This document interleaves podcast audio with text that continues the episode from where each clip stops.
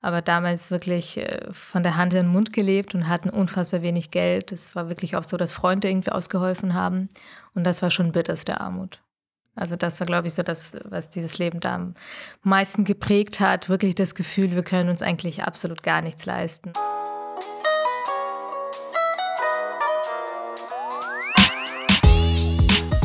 Herzlich willkommen zu Halbe Kartoffel. Mein Name ist Frank. Ich freue mich, dass ihr wieder dabei seid. Heute gibt es eine besondere Episode, denn es ist der Start einer neuen sechsteiligen Serie.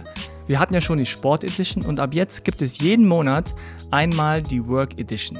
Unterstützt wird diese Serie von LinkedIn. LinkedIn, kennt ihr vielleicht, ist das größte digitale Netzwerk für beruflichen Austausch. Hier findet ihr nicht nur Jobs, sondern auch relevante und inspirierende Inhalte und Diskussionen. Ihr könnt euch mit interessanten Menschen vernetzen oder ihnen folgen und euch beruflich weiterentwickeln. Egal wie Erfolg für euch persönlich aussieht. Man kann natürlich selbst auch äh, interessante Dinge posten und so auf sich oder auf ein Thema aufmerksam machen. Ich bin übrigens auch auf LinkedIn. Wenn ihr euch vernetzen wollt, tut das gerne, freue ich mich. Jetzt geht's gleich zum ersten Gespräch der Work Edition. Ich habe mit Natalia Nepomniescha gesprochen. Wer sie ist, erklärt sie euch gleich. Nur so viel, sie ist Unternehmensberaterin auf der einen Seite und hat auf der anderen Seite ein Förderprogramm ins Leben gerufen. Wir sprechen über ihre, wie sie sagt, Hartz-IV-Familie, warum sie nicht aufs Gymnasium gehen durfte und was sie schulisch ändern müsste, damit mehr Kinder den sozialen Aufstieg schaffen. Viel Spaß mit Zuhören. Los geht's. Herzlich willkommen zu einer neuen Folge von Halbe Kartoffel. Mein Name ist Frank und äh, ich habe heute einen Gast hier bei mir im Atelier, Büro, wo wir aufnehmen. Und zwar ist das Natalia Nepomniascha. Sehr gut, Frank. Glückwunsch. Nochmal Lange geübt, aber ja, ich glaube, wirklich. das äh, hat sich gelohnt. Oh, ich war jetzt nervös hier wegen des Namens. Ich habe ja mir extra so ein großes O reingemalt in meine Aufzeichnung. Mit Betonung das auf dem O. Das hast du super gemacht. Das ist ein Trick. Oh mein Gott, okay. Das haben wir schon mal hinter uns. Also, Natalia, schön, dass du da bist, hier bei äh, Rekordhitze. Wir ja, sitzen hier, schwitzen uns einen ab und falls es äh, vielleicht den einen oder anderen Denkaussetzer gibt oder Sprachstörungen, dann ist das deswegen. Es ist 35 Grad draußen, es ist unglaublich heiß. Oh Gott. Ich habe immer das Gefühl, wenn so Deutschland in so eine Hitzewelle kommt, dass, dass Deutschland nicht so richtig reagieren kann darauf. Das ist dann so ein bisschen unbeholfen alles. Klimaanlagen gibt es nicht an den bestimmten Stellen. Man weiß nicht genau, was man anziehen soll. Man hat nichts im Schrank. man fühlt sich komisch, wenn man so kurze Sachen anzieht, also ich zumindest, so ganz kurz. Und äh, ja, ist irgendwie ein bisschen krass. Ja, ich muss zugeben, ich bin kein großer Fan von so krasser Hitze. Bei mir so 25 Grad finde ich gut.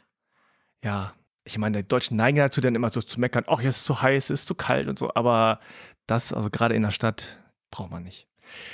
Gut, wir steigen gleich ein, ohne Smalltalk, und zwar hast du mir deinen Perso hier hingelegt. Ich äh, lese nochmal vor den Vornamen. Kann ich den komplett lesen? Gerne. Also Natalia Vadimivna. Vadimivna. Das ist aber der Vatername, also das ist nicht wirklich äh, mein zweiter Vorname. Ah, Okay. Und dann Nepomniascha. Genau, sehr oh, gut. Gott. Alles klar. Du bist geboren am 30. November 1989 in Kiew. Das ist richtig. Und du hast bra braun-grüne Augen mhm. und bist 1,60 Meter. Bin sehr klein. Und das stimmt, 1,60 Meter? Das stimmt. Also manchmal so 1,59,5, aber ich glaube, das hängt von der Tagesform ja, ab. Kann man aufrunden. Okay, dann äh, haben wir das geklärt. Also auf jeden Fall erstmal äh, bist du deutsch. Das äh, steht hier schwarz auf weiß. Das ist schon mal gut. Und jetzt die Frage, die sich im Grunde schon ein bisschen aus dem Perso ergibt, aber die du vielleicht auch öfter gehört hast, ist, ja, wo kommst du denn eigentlich her?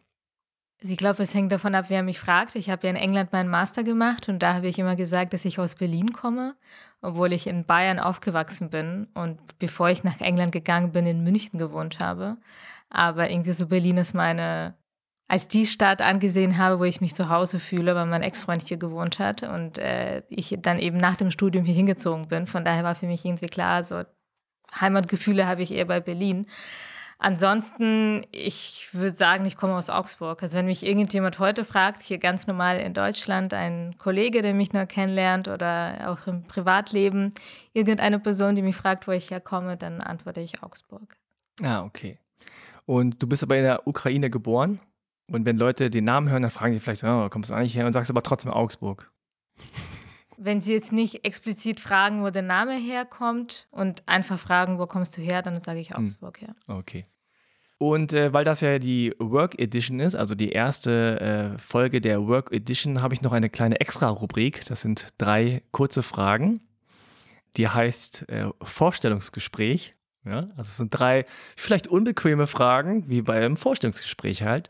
Und äh, du antwortest einfach so nach deinem Gusto. Also, Nummer eins, wo siehst du dich vor fünf Jahren?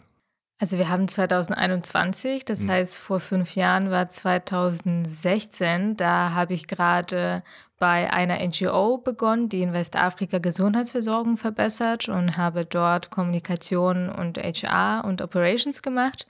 Und parallel habe ich Netzwerk Chancen gegründet, ziemlich genau vor fünf Jahren, also im Juni 2016. Ah, da sprechen wir später auch noch drüber. Also 2016 war dann anscheinend ein, ein Jahr, was nochmal so eine neue Weiche gestellt hat. Sicherlich. Ah, cool. Nummer zwei, bei welcher Tätigkeit in deinem Beruf würdest du dir wünschen, dass sie dir mehr Spaß macht? Also wenn es ums Netzwerk Chancen geht, so mache ich auch die Buchhaltung für uns. Kein äh, Spaß an Buchhaltung? Ich mache das, weil ich das meinen Mitarbeitenden nicht wirklich zumuten mhm. äh, möchte. Ich möchte, dass sie motiviert sind und eher andere Sachen machen. Und das ist dann eben die vorbereitende Buchhaltung, bevor alles an den Steuerberater geht, damit er die Steuererklärungen macht. Und nein, das macht mir nicht so wahnsinnig viel Spaß. Und in deinem anderen Hauptjob, gibt es da was? Also ich habe einen wahnsinnig abwe abwechslungsreichen Job als Unternehmensberaterin und ähm, ich glaube, die meisten Sachen dort äh, machen auf jeden Fall Spaß und ich glaube vor allen Dingen das, was mir am besten daran gefällt, äh, ist, dass es so abwechslungsreich ist. Ah ja, okay. Nummer drei, von welchem Promi würdest du mal gerne lernen? Gibt es da jemanden? Steve Jobs. Mhm. Ist auf jeden Fall ein großes Vorbild von mir, ähm, weil er tatsächlich geschafft hat, etwas komplett Neues zu erfinden, ähm, auch mal äh, gegen den Strich bürsten konnte und sich auch getraut hat, mal auch unliebsame Meinungen zu äußern. Ähm, und es ihm nicht nur darum ging, beliebt zu sein, das finde ich sehr ähm, wichtig, auch seinen Mann und seine Frau zu stehen. Und natürlich, weil er aus sehr einfachen Verhältnissen kommt. Mhm. Gut, jetzt leider kann man jetzt direkt von ihm nicht mehr lernen, weil er nicht mehr lebt, aber es gibt jetzt zumindest ein paar Filme, glaube ich und äh, genügend Material wahrscheinlich. Okay, also, dann hast du es schon fast geschafft. Jetzt kommt noch die Klischee-Check und danach aber wirklich. also, der Klischee-Check sind sieben Thesen, die mir so direkt eingefallen bei dir sind, äh, bei dir eingefallen sind, so rum. Und äh, ja, vielleicht Stereotyp, vielleicht stimmt es, vielleicht stimmt es nicht. Und du sagst einfach ja oder nein. Na, ich bin ja gespannt, ob Pilmeni und Wodka vorkommen. Ach so, das habe ich tatsächlich gar nicht. Okay, dann. Diesmal drin. Ich esse nämlich kein Fleisch und trinke keinen Alkohol. okay. Ja, dies habe ich doch mir doch gleich gedacht, das kommt, taucht gar nicht auf. Also, Nummer eins, du wurdest damals für deinen Akzent ausgelacht. Also, ich habe das R auf jeden Fall gerollt, weil du im Russischen rollst. Ich weiß nicht, ob ich ausgelacht wurde. Ich glaube, ausgelacht kann ich mich erinnern, wurde ich eher in der Schule, weil ich einfach generell kein Deutsch konnte. Mhm und vielleicht auch Sachen falsch gesagt habe. Und von meiner Cousine damals, genau, das, daran kann ich mich auch noch erinnern. Meine Cousine ist ähm, ein Jahr älter als ich, kam aber fünf oder sechs Jahre vor mir äh, nach Deutschland und dementsprechend, als ich dann eingewandert bin, hat sie hat schon perfekt Deutsch gesprochen und äh, sie hat mich, glaube ich, ein paar Mal ausgelacht, als wir Kinder waren. Okay. Nummer zwei, dir war deine Herkunft lange unangenehm. Also auch das würde ich eigentlich nicht sagen, dass mir das unangenehm war. Ich glaube, das war einfach da. Ich glaube, was mir unangenehmer war, war, dass meine Eltern von Hartz IV gelebt haben oder von Hartz IV immer noch leben. Und mittlerweile verbinde ich ehrlich gesagt mit Ukraine gar nichts mehr. Ich empfinde mich einfach als Deutsche. Von daher spielt das jetzt eigentlich auch gar keine Rolle mehr für mich. Hm. Hattest du Probleme mit deinem Namen, also dass du den irgendwie irgendwo nennen musstest oder Leute haben den genannt und war und falsch ausgesprochen und dann hat die Klasse gelacht oder so, dass, also, dass sich das darüber ein bisschen manifesti manifestiert hat? Ich kann mich an eine Situation erinnern. Ich habe ähm, mit 18 in einem Kino gearbeitet, in einem großen äh, Multiplex-Kino und äh, habe den Einlass gemacht und hatte ein äh, Badge, auf dem mein Name stand. Und dann kam irgendein Typ, äh, dessen Ticket ich einfach kontrolliert habe und dann hat er mein Badge gesehen und anfing irgendwie super laut zu lachen und meinte, hier Nepomuk steht da und guckt mal. Mhm. Das war aber so, glaube ich, der, der einzige Fall, an den, an den ich mich wirklich erinnern kann. Okay. Manche Leute, naja. Ähm, Nummer drei. Du wurdest erst nicht respektiert und dann als Streberin abgestempelt. Also das mit nicht respektiert glaube ich schon, weil ich schon immer jemand war, der selten mit dem Strom schwimmt. Nicht, weil ich immer dagegen sein muss, sondern weil ich einfach meine eigene Meinung habe und auch mir vielleicht generell Gruppen nicht so viel Spaß machen. Also es ist nach wie vor so, dass ich mich mit Leuten lieber bilateral treffe als in Gruppen. Ich fühle mich in Gruppen unwohl. Und das war schon als Kind so. Insofern hm, glaube ich, dass mich zu erinnern, dass es schon damals so war, dass die Leute das eher schräg fanden, dass ich auch die Pausen meistens für mich alleine verbracht habe und irgendwas gelesen habe und gar kein richtiges Interesse hatte, äh, mich mit anderen äh, Kindern zu beschäftigen. Natürlich auch, weil ich äh, die Sprache zuerst nicht sprach und dann mir oft Sachen nicht leisten konnte, weil wir von Hartz IV gelebt haben, über die sie auf dem Schulhof gesprochen haben, also irgendwelche Magazine und keine Ahnung was nicht alles. Mm, und ja, also ich äh, habe als Schulbeste die Schule beendet, als einzige auch äh, eine Eins in Deutsch, obwohl äh, ich ja Deutsch erst später äh, gelernt habe. Ich weiß aber nicht, also ich habe schon das Gefühl, dass sie mich dann respektiert haben, auf jeden Fall. Auch weil ich manchen geholfen habe, dann auch äh, besser zu werden, Nachhilfe gegeben habe, ja. Nummer vier. Dich nervt das einseitige Bild von Osteuropa in Deutschland. Also ich weiß nicht, ob das wirklich so einseitig ist. Ich glaube schon, dass man mittlerweile differenziert. Also man äh, liest ja schon sehr viel drüber, dass Estland zum Beispiel, wenn es um Digitales geht, sehr weit vorne ist, dass man da, glaube ich, sogar E-Bürger äh, werden kann, dass Polen sich wahnsinnig gut entwickelt hat, ähm, dass die Ukraine ähm, eben sich auch gerade entwickelt und Russland eben auch so ein bisschen für sich steht. Von daher glaube ich nicht, dass man tatsächlich noch so sagt, okay, das ist Osteuropa und das ist das Bild davon. Das ist eher nicht das, was mein Gefühl ist. Nummer 5. Dich nervt die dir oft zugeschriebene Opferrolle. Also ich glaube, dass ich selbst ja wahnsinnig aktiv jetzt in dem Diskurs um untere soziale Schichten bin und ja gewissermaßen relativ offen damit umgehe, dass wir oder ich von mir aus auch gewissermaßen Opfer des Systems wurde, dass ich eben nicht aus Gymnasium durfte, dass ich so hart kämpfen musste, um überhaupt einen Hochschulabschluss zu bekommen und dass das eben nichts mit meinen Fähigkeiten oder Kompetenzen zu tun hatte. Und ich glaube, man muss die Sachen schon sehr klar benennen, gerade eben wenn es um untere soziale Schichten geht, dass äh, nicht jedes Kind, äh, das aus dieser Schicht kommt, ähm, es auch schaffen kann und dass das nicht an dem Kind liegt, sondern am System. Und deshalb würde ich sagen, wenn es darum geht, äh, nervt mich das nicht. Ich glaube, dass es um Empowerment gehen sollte, auf jeden Fall. Nicht darum zu sagen, oh, das sind die, die Armen, sondern schon darum zu sagen, da sind ganz viele talentierte junge Menschen oder generell talentierte Menschen, denen, die, die wir unterstützen sollten, damit sie ihre Talente entfalten und zum Wohle der gesamten Gesellschaft ähm, einsetzen können. Wenn es um meinen Migrationshintergrund geht, da habe ich jetzt nie irgendwie das Gefühl gehabt, dass, dass ich in eine Opferrolle gesteckt werde.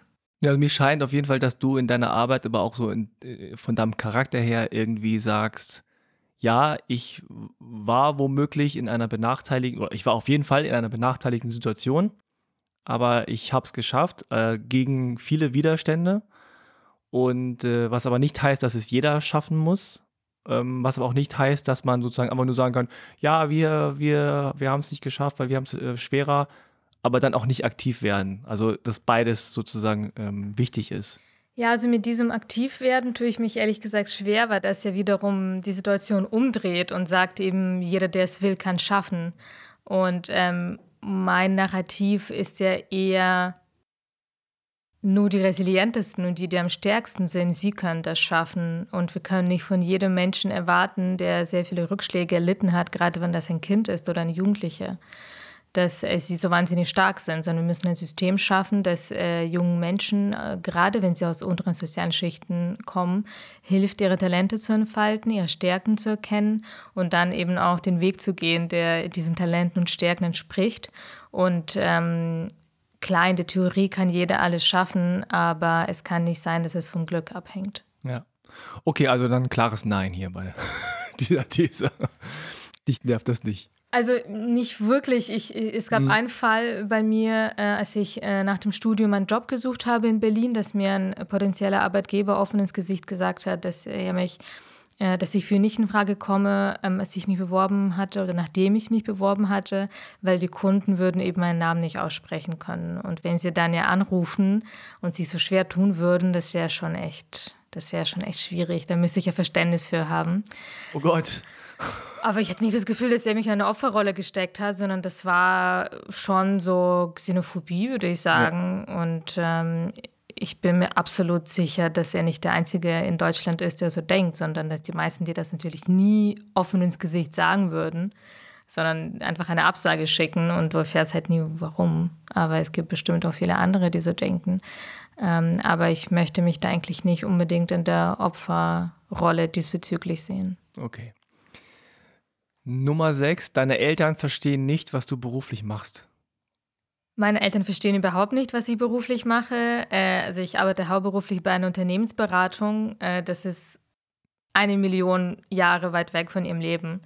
Sie verstehen überhaupt nicht, wofür es Unternehmensberatungen braucht, was wir machen. Also ich versuche irgendwie zu sagen, so ganz, ganz low level, wir helfen Unternehmen, die sehr erfolgreicher sind, aber ich glaube, so richtig verstehen sie es nicht, was, was in ihrer Welt, okay, da gibt es halt irgendwie ein Unternehmen und das verkauft irgendwas und kriegt Geld für so. Und damit ist es halt zu Ende, warum muss da noch jemand reinkommen und ja, ja. sonst irgendwas machen. Das heißt, äh, das verstehen sie auf jeden Fall nicht wirklich. Und mittlerweile bin ich ja im Bereich Strategie und Transaktionen und Transaktionen, also wenn ein Unternehmen einen Teil abspaltet und verkauft zum Beispiel, das ist ja auch wahnsinnig weit weg von ihrem Leben. Also da glaube ich, äh, bringt es auch nicht zu versuchen, ihnen das zu erklären. Und auch bei Netzwerk Chancen ist das so, also sie wissen, dass ich eine Organisation gegründet habe, dass ich ständig in den Medien bin deshalb.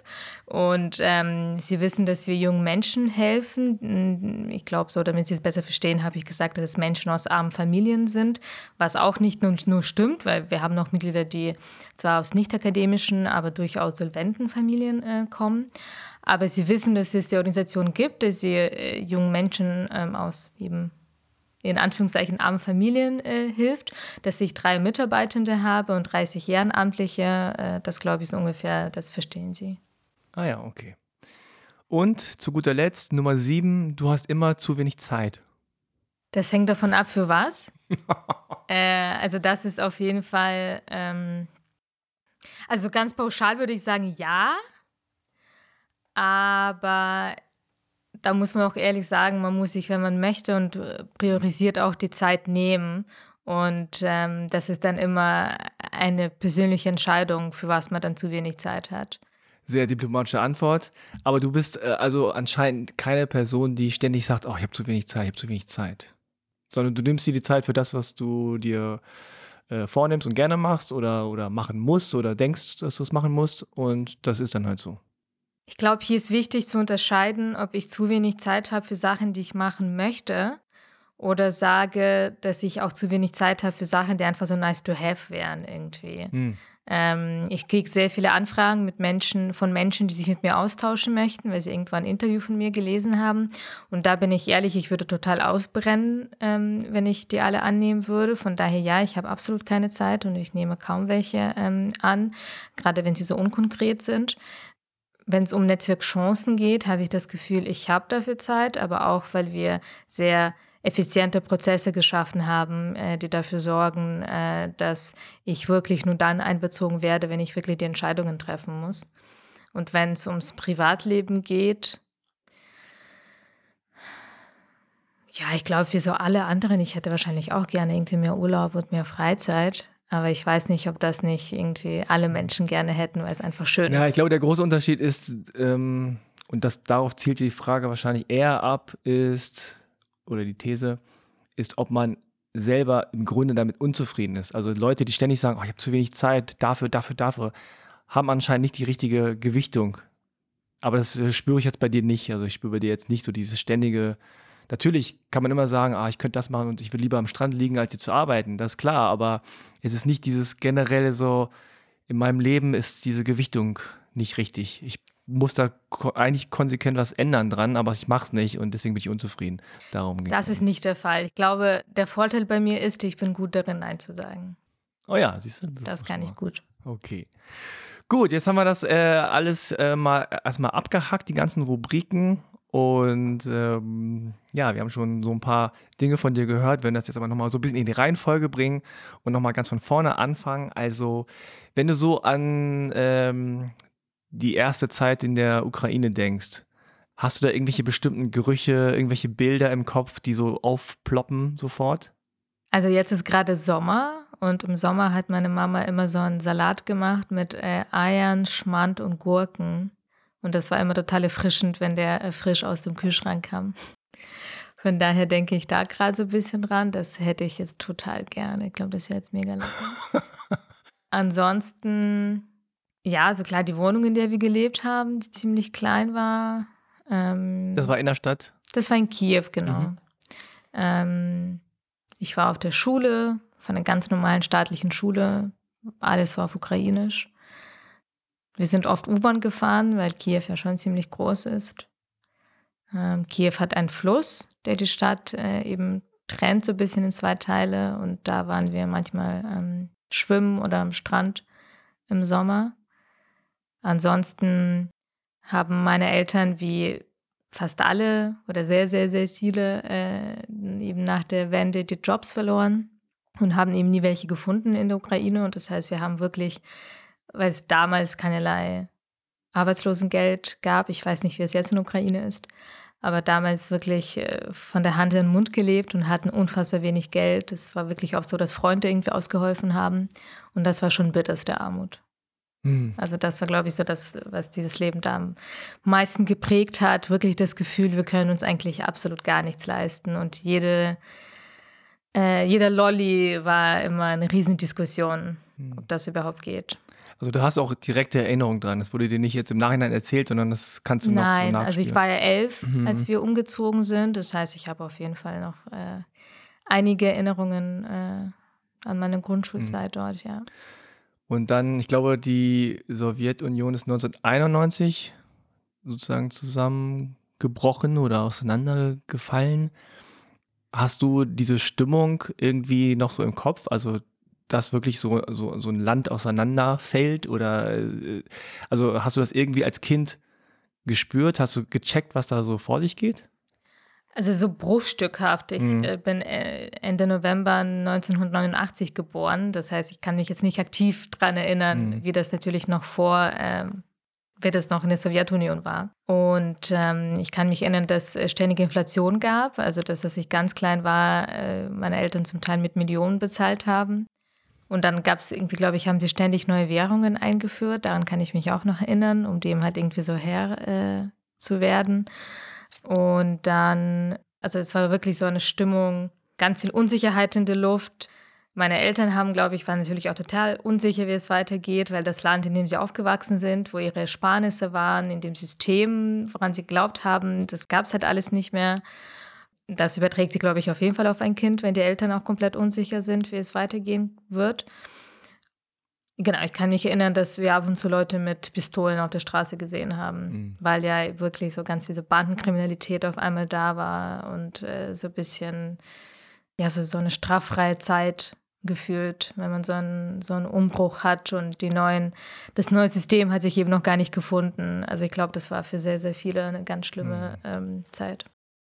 Und kannst du dich daran erinnern, wie das war, als dann die Entscheidung fiel, wir gehen hier weg? Oder war das immer so im Raum, wir, wir wollen weggehen? Oder hast du gesagt, lass mal abhauen? Oder also wie, wie lief das? Ich war jetzt in die Entscheidung nicht wirklich involviert. Ähm, zuerst gab es die Idee 94, 95, glaube ich. Da ist dann die Schwester meiner Mutter ähm, eben ausgewandert, ähm, auch nach Augsburg, wo wir dann später hingekommen sind. Und ähm, da wollte mein Vater aber noch nicht gehen, weil er irgendwie geglaubt hat, dass die Situation sich bessert. Aber das habe ich auch kaum mitbekommen. Das wurde mir erst im Nachhinein erzählt, dass sie damals auch die Idee hatten zu gehen. Und dann war das so, glaube ich, Ende 99 oder sowas ungefähr, wo sie wieder den Antrag gestellt haben. Und ich glaube, dass die Freunde äh, von meinem Vater ihn auch oder meine Eltern auch angehalten haben, denen geraten haben, hey, mach das. Ja, ich finde hier wahrscheinlich nie wieder einen Job und ihr wollt doch eurem Kind eine bessere Zukunft bieten.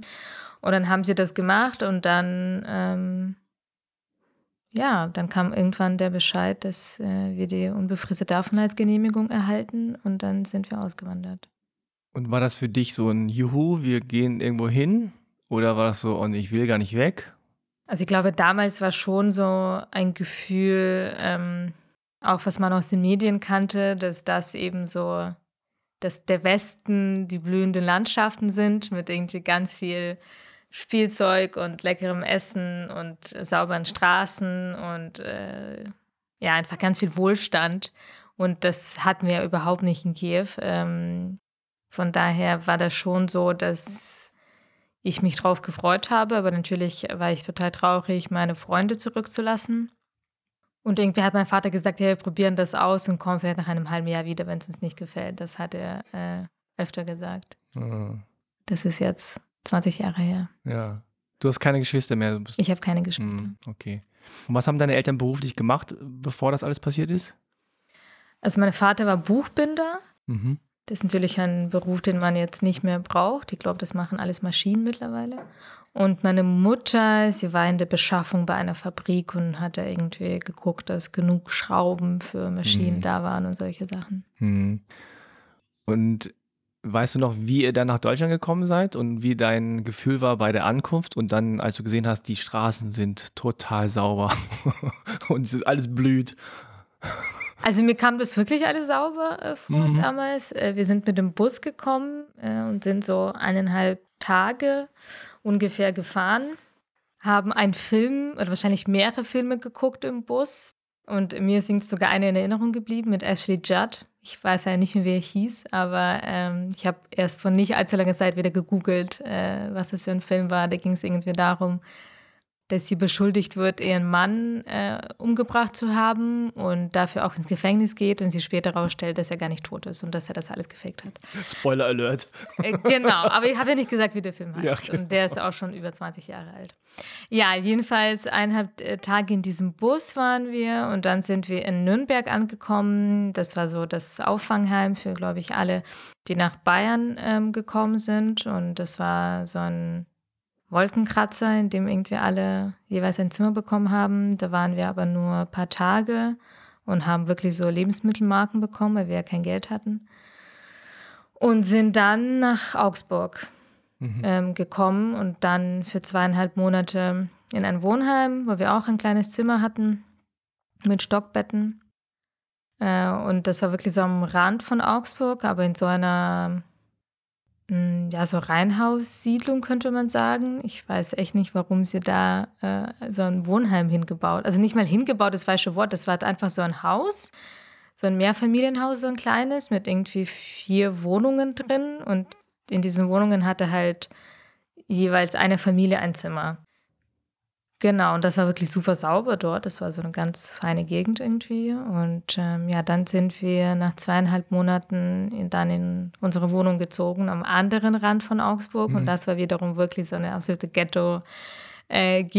Äh, ähm, also absolut, wo nichts los ist und äh, so eine bunte Straße in der Mitte und auf der einen Straßenseite wohnen äh, die Menschen, die aus der Türkei kommen und äh, auf der äh, anderen Seite die, die aus der ehemaligen Sowjetunion kommen. Und äh, ja, das, so bin ich dann aufgewachsen. Ui, okay, also du hast ja schon eine ganz schöne Reise hinter dir. Und äh, dann bist du ja wahrscheinlich irgendwie in die Schule gekommen. Ich weiß nicht, ob es bei dir noch diese sogenannten Ausländerklassen gab. Ja, Übergangsklasse hieß es in Okay, haben sich schon den Namen geändert. Früher hießen die tatsächlich teilweise Ausländerklassen. Da warst du mit anderen äh, in einer Klasse, die auch nicht Deutsch sprachen genau. oder das gelernt haben. Genau, da war ich eineinhalb Jahre, zuerst auf einer Schule und dann auf einer anderen. Es war äh, jeweils eine Hauptschule. Hm. Die haben mittlerweile Mittelschulen in Bayern heißen, aber ich glaube nicht, dass sich am System viel verändert hat, mhm. äh, außer dass der Name sich verändert hat. Und genau, da waren auch ein Haufen Kinder, die alle kein Deutsch sprachen. Und dann haben sich so Grüppchen gebildet, halt die Kinder, die Russisch sprachen, haben ein Grüppchen gebildet, die die Arabisch sprachen und so weiter. Und dann war das auf jeden Fall, glaube ich, eher mäßig gut, um Deutsch zu lernen. Also das würde ich eigentlich nicht empfehlen. Ja. Aber du hast ja dann äh, anscheinend also schon auch Deutsch gelernt, beziehungsweise dieser Prozess ist ja schon auch ein ziemlich harter Prozess, wenn man so reingeworfen wird in so eine äh, Gesellschaft, die eine andere Sprache spricht und ja, nicht jedes Kind ist äh, sozusagen so geschult darin zu sagen, ah, wir müssen jetzt hier so und so uns verhalten, damit die sich willkommen fühlt. Also wie war so da deine Erfahrung? Hast du das Gefühl gehabt, so die Leute kümmern sich und, und äh, helfen dir oder war das eher so ein bisschen, ah ja, die Übergangsklasse, die macht da ihr Ding und who cares? Also bei der ersten, in der ersten Klasse, wo ich war, war das so, dass die Kinder immer nur ein paar Monate da waren und dann irgendwie weitergezogen sind. Mhm. Von daher war da auch kein Klassenzusammenhalt ähm, zu spüren. Und ich weiß, dass ich einen reinen Sport hatte. Das war meine erste. Also das so hat es angefangen. Ich hatte danach, glaube ich, fast immer einen reinen Sport. Auch äh, ich habe, also auch als ich die Schule abgeschlossen habe, ich hatte überall eins und einen reinen Sport. Ähm, Mir war es im Grunde umgekehrt. äh, ja, ich bin äh, tatsächlich sehr unsportlich. Also es war wahrscheinlich auch nicht total unberechtigt. Ähm, und dann in der anderen Übergangsklasse, also richtig wohl habe ich mich da einfach auch nicht gefühlt. Ähm, also wir waren da alle eben neu, also es war jetzt, keiner kannte sich, ähm, aber es war irgendwie schon einfach eine komische Stimmung, weil es schon irgendwie klar war, wir werden hier maximal ein Jahr sein und dann wird eben entschieden, auf was für eine Schulform wir kommen. Und das war schon auch gewisser Wettbewerb, okay, wer darf denn aufs Gymnasium dann? Und ich glaube, dass von uns zwei oder drei nur aufs Gymnasium durften und ich eben nicht. Und ähm, das war schon auch so ein Wettbewerb und irgendwie ungesund. Mhm. Und so zu dem Rest der äh, Schule oder Schülerinnenschaft, gab es da Kontakt? Haben die Leute sich mit dir irgendwie Es gab überhaupt oder? keinen Kontakt. Also ich nee. glaube, es gab natürlich einen Schulhof, aber wir hatten hm. gar nichts miteinander Krass. zu tun. Also es gab, glaube ich, absolut null. Und kannst Austausch. du dich so ein bisschen an dieses Gefühl erinnern, also dass du, du bist ja dann auch nicht irgendwie mehr so fünf oder sechs, sondern das ist ja, du bist ja dann äh, elf, zwölf, dreizehn wie dieses Gefühl war, dass du irgendwo bist, wo du, wo du dich nicht ausdrücken kannst. Also du hast ja Gedanken, ne? Du hast ja ähm, gerade in dem Alter vieles, was du dir auch vielleicht mitteilen möchtest, aber du hast sozusagen die Sprache nicht. Du kannst, da ist man ja so, ähm, ja, so, so, hilflos, ne? Also, äh, also ich kenne das nur so ein bisschen natürlich so, so aus irgendwelchen touristischen äh, Begebenheiten, aber also ich finde das ein unglaublich äh, schlimmes Gefühl, wenn man so so stumm ist, aber nicht, weil man es möchte, sondern weil man das nicht kann, weil man nicht den Kontakt so aufbauen möchte äh, und dann auch noch für vielleicht doof gehalten wird oder irgendwie äh, Leute dann irgendwie so dich ignorieren oder abtun oder so. Also kannst du dich daran erinnern, wie dieses Gefühl war? Also ich glaube, das war eher nicht in der Schule der Fall, weil dort einfach alle Kinder, mit denen ich zu tun hatte, ja in derselben Situation gesteckt haben. Aber es war schon so irgendwo im Supermarkt oder beim Arzt oder bei irgendwelchen Behörden, dass das der Fall war und dass man da komplett hilflos war. Und ich glaube, das Schlimme für mich war, dass meine Eltern hilflos waren. Mhm. Also ich weiß nicht, wenn ich mal Kinder habe, würde ich es vielleicht anders machen, denn ich glaube, es ist für ein Kind sehr schlimm mitzubekommen, wenn die Eltern hilflos sind. Dann fühlt man sich einfach komplett unbeschützt. Hm.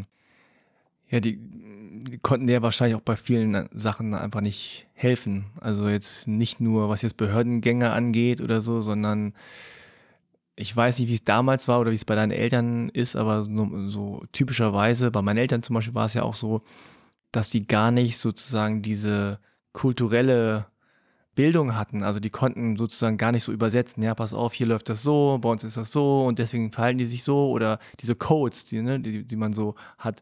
Selbst das konnten meine Eltern mir nicht er erklären, ne, sondern das musste ich sozusagen so Learning by Doing selbst irgendwie rausfinden. Warum ist das bei uns anders oder warum bin ich so anders oder warum fühle ich mich da so, wieso machen das alle so und bei uns sieht es so aus und also so viele Kleinigkeiten, die man irgendwie dann immer so auffasst und man hat niemanden, der es einmal erklärt Und ich glaube, das ist auch vielen zum Beispiel äh, Menschen nicht klar, die jetzt keinen migrantischen Hintergrund haben, dass es niemanden gibt, der dir das erklärt. Ne? Also später ging es ja dann auch noch um einfach so normale, äh, keine Ahnung, wenn du studieren willst oder wie läuft was ab. Das haben die halt nicht da durchgemacht in dem Land. Deswegen können die dir nicht sagen, ja, geh da und da hin, dann musst du dieses Formular ausfüllen, dann machst du das. Sondern du bist so ein bisschen so, äh, wie geht denn das jetzt? Was mache ich jetzt? Und du weißt aber, ich kann meine Eltern nicht fragen, weil die wissen es auch nicht. Ja, das ist schon ein sehr interessanter Punkt, dass man irgendwie, dass es einen sehr stark mitnimmt, wenn man merkt, dass die Eltern, zu denen man ja aufsieht, dass die selber genauso hilflos sind oder vielleicht sogar noch hilfloser. Also irgendwann wurden sie auf jeden Fall noch ähm, hilfloser. Also da musste ich dolmetschen bei irgendwelchen Behördengängen oder auch wenn irgendwie der Hausmeister bei uns zu Hause war. Und ähm, das war echt nicht schön. Hm.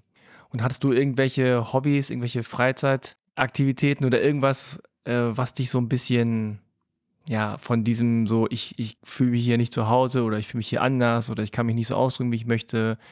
Äh, Gab es da irgendwie was, wo du gesagt hast, ah, da fühle ich mich aber wohl? Also wenn du sagst, Sport war es jetzt nicht, aber gab es da irgendwie was? Ich ging tatsächlich relativ gern zur Schule hm. und habe auch gern so Grammatikaufgaben gemacht, äh, in Englisch zum Beispiel oder auch in Deutsch. Und ähm, ja, ich mochte eigentlich auch fast alle Fächer. Hm gerade wenn die LehrerInnen gut waren. Von daher, ähm, das, ähm, da habe ich mich auf jeden Fall meistens wohl gefühlt, aber eher jetzt, ähm, weil ich was lernen konnte und das alles spannend fand und mm, das mir auch so ein Erfolgserlebnis gegeben hat, wenn ich gut war. Ansonsten, ich habe eine Zeit lang Klavier gespielt. Das fand ich eigentlich auch äh, ganz gut. Da haben meine Eltern von so einer anderen Familie aus der Sowjetunion ähm, ein Klavier relativ günstig abgekauft. Das war auf jeden Fall sehr schön. Und dann habe ich sehr viel gelesen. Aber hauptsächlich, äh, ich habe was ausgeliehen ähm, in der Bibliothek. Also da war ich relativ häufig. Also Sachbücher oder Romane? Nee, eher Romane. Okay. Tatsächlich, mhm. ja. Naja, immerhin, also wenn, was immerhin, also ist ja gut, dass wenigstens die Schule dir irgendwie so Spaß gemacht äh, hat, dass du irgendwie das Gefühl hattest, okay, da kann ich was lernen, da kann ich irgendwie vorankommen. Es ist ja auch wirklich so, ja, self-empowernd, wenn man merkt, so, ah, ich, ich kann hier äh, die Sprache lernen und ich kann andere Sprachen lernen und ich kann Sachen lernen und das hilft mir alles für mein Privatleben, ne, für mein, das ist ja nicht bei jedem der Fall, dass man immer das Gefühl hat, so in der Schule lernt man irgendwie dazu, aber bei dir war es anscheinend so. Und dann hast du ja gesagt, also es ging dann darum, auch zu gucken, auf welche weiterführenden Schule könnt ihr gehen. Und du wurdest aber dann anscheinend nicht fürs Gymnasium irgendwie vorgeschlagen oder empfohlen. Also das leuchtet mir jetzt gerade so nicht ein. Also anscheinend hattest du ja gute Noten oder sehr gute Noten sogar. Also ich weiß ehrlicherweise nicht mal, ob ich auf der Übergangsklasse so gute Noten hm. hatte. Da kann ich mich nicht dran erinnern. Aber sie war noch nicht so wichtig, weil da haben sie tatsächlich eine Prüfung gemacht, Englisch, Deutsch, Mathe ohne Vorwarnung. Also ich bin einfach an einem Montag zur Schule gekommen und dann haben sie gesagt, so ja, heute testen wir mal Englisch, Deutsch, Mathe. Und das war beim Schulamt, glaube ich, in Augsburg, wo sie uns dann mit dem Taxi hingefahren haben. Und da waren dann eben drei LehrerInnen für jeweils ähm, ein Fach. Ja, und dann haben sie irgendwie gesagt, dass ich in Mathe das und das noch nicht kann, was man dann für die sechste Klasse eines Gymnasiums können muss. Und für Englisch irgendwie die oder die Zeit noch nicht durchgemacht habe und ähm, hm. deshalb nicht aufs Gymnasium darf, sondern ähm, auf die Realschule komme. Hm. Okay, und dann hast du die Realschule gemacht und hast gedacht, so, pff, ist ja super easy hier. Also, ich bin auf jeden Fall falsch hier. Oder wie war dein Gefühl da? Dann also, also am Anfang Jahre. nicht, weil da habe ich ja noch Deutsch äh, gelernt, aber mhm. es war schon mehr und mehr so. Also ich hatte nie das Gefühl, dass ich falsch bin in dem Sinn. Ich glaube, so. Also ich glaube, das kann man sich ja nicht so vorstellen, dass man einfach gar nichts macht. Also Realschule ist ja jetzt auch, äh, natürlich, man lernt was und man muss sich auch anstrengen und so weiter. Aber es war schon so, was wo ich mir angefangen habe, eher die Fragen zu stellen, das war so 8., 9., 10. Klasse, als ich immer mehr Freunde hatte und Freundinnen, die ähm, auf Gymnasien waren, aber irgendwie viel schlechter in Englisch waren als ich und viel schlechter Mathe konnten und die deutsche Rechtschreibung nicht beherrscht haben, obwohl sie Deutsche waren, also jetzt nicht äh, kein Migrationshintergrund.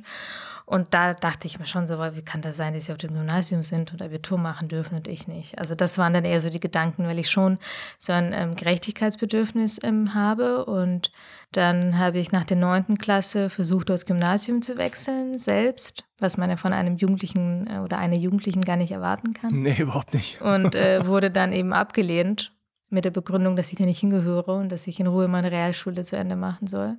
Dass du da nicht hingehörst? Genau, weil wenn ich da hingehört hätte, wäre ich ja schon drauf. Hat der Schulleiter oder Schulleiterin? Genau, äh, Mitarbeiter der Schulleitung, also ein Konrektor war das, glaube ich. Der hat dir so mit den Worten gesagt, du gehörst genau. hier nicht her. Ich glaube, ich weiß nicht, ob er mich geduzt oder gesiezt hat, aber er hat genau hat gesagt, ich gehöre da nicht her und äh, ich soll meine Realschule in Ruhe zu Ende machen. Es hat ja einen Grund, warum ich eine Realschulempfehlung bekommen habe. Und war deine erste Reaktion so, doch, gehörig? Blöd, blöder Mann? Oder war es eher so, okay, vielleicht hat er recht? Also mir war klar, dass ich es nicht weiter kämpfen werde, weil es war ja auch so eine komplett eigene, also komplett auf meine Mist gewachsen. Das war ja nicht so, dass mich da jemand hingeschickt hätte oder so. Und mir war klar, dann ist es so, dann mache ich erstmal meine Realschule zu Ende. Also es ist schwierig, weil man ja gleichzeitig schon so ein, eine Respektperson vor sich hat, Total, zu der man qua Amt aufschaut, wo man qua Amt denkt, okay, das ist irgendwie ein Konrektor und der muss ja jemand sein, der sich voll auskennt und so. Und äh, ich glaube, so ein Gefühl war schon da, aber ich habe das auch nicht so total hingenommen, dass ich dachte, ja, der hat voll recht, sondern schon so, hm. Aber das scheint ja schon auf jeden Fall irgendwie so eine Situation gewesen zu sein, die äh, auf jeden Fall prägend ist. Ne? Also die hängt, die bleibt einfach hängen, so. Egal, was dann danach passiert, ja. Also ich habe ja auch so eine Situation, ich habe schon oft hier erzählt, das ist nur so kurz angerissen, da, da ging es auch nur um eine Empfehlung und da hat meine Lehrerin gesagt, äh, du willst aufs Gymnasium gehen, das schaffst du nicht. Ne? Also das weiß ich genau noch, äh, wie das war äh, und das ist eigentlich krass. Ich meine, das ist wie lange her? Fünfte, elf, also das ist über 30 Jahre her. Aber ich weiß genau noch die Situation. Ich weiß genau, wo ich saß. Ich genau, weiß genau, wo, wo sie saß. Ich weiß genau, wie ich mich gefühlt habe. Äh, wie, wie, wie meine Lehrerin sozusagen so aussah, als sie das gesagt hat, wurde ich so richtig empört.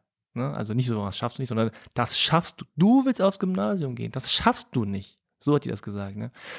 Und das ist über 30 Jahre her. Und das hat mich auch lange noch begleitet, auch im Gymnasium noch, dass ich mir gedacht habe, so ich, ja, vielleicht gehöre ich hier nicht her, ich weiß nicht genau. Also bin ich hier richtig?